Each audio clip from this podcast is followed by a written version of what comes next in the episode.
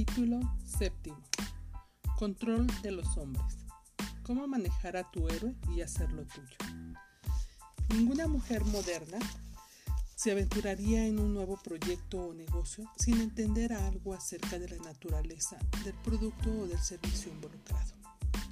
Pero muchas mujeres contemporáneas intentan embarcarse en una relación con su héroe recién encontrado sin algo más que una ligera idea sobre lo que es la psicología masculina. Magnetizar a un hombre es una cosa, retenerlo otra muy diferente. Muchos hombres que han mordido el anzuelo de buena gana pronto pierden interés después de unos cuantos mordiscos. Y muchas mujeres de las que llaman a mi programa me informan que les es muy difícil mantener una relación. Estas mujeres a menudo piensan que dar al hombre sexo y tiempo es suficiente. Entienden muy poco del verdadero poder de su feminidad y menos aún de hombres.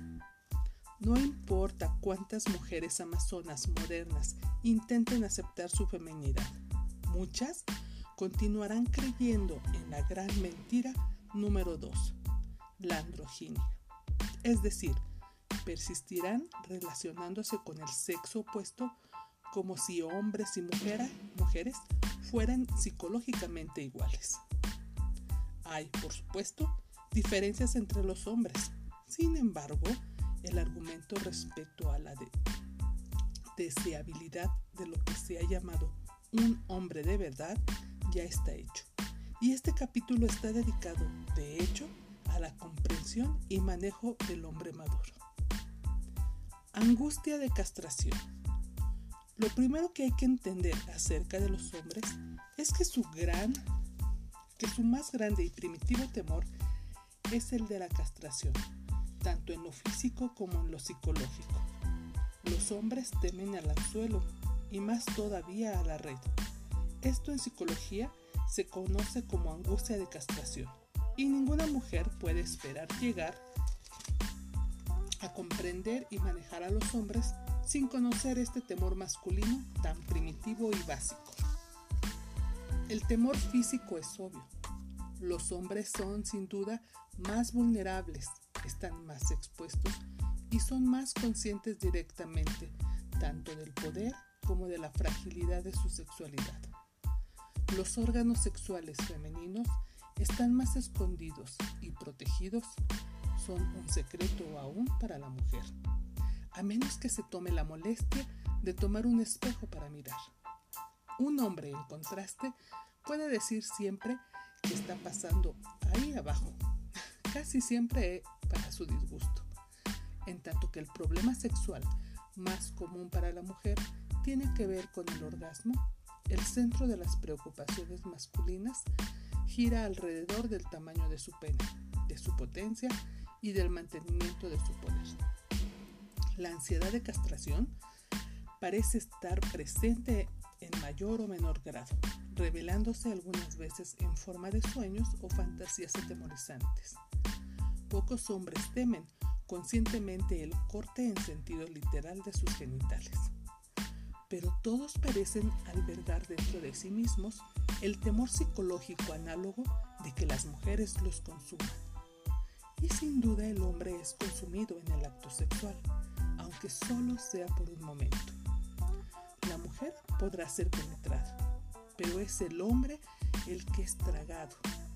El temor primitivo del hombre a la vagina y a las mujeres en general es tan viejo como la historia misma, manifestándose a través de las culturas en forma de mitos y leyendas, los cuales tienen temas e imágenes visuales comunes siendo los más prominentes cuevas y dientes filósofos como navajas de rasurar.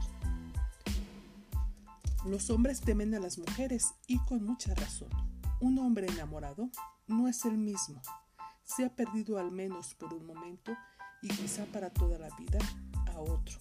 Y eso, esto amenaza su sentido de libertad y autonomía.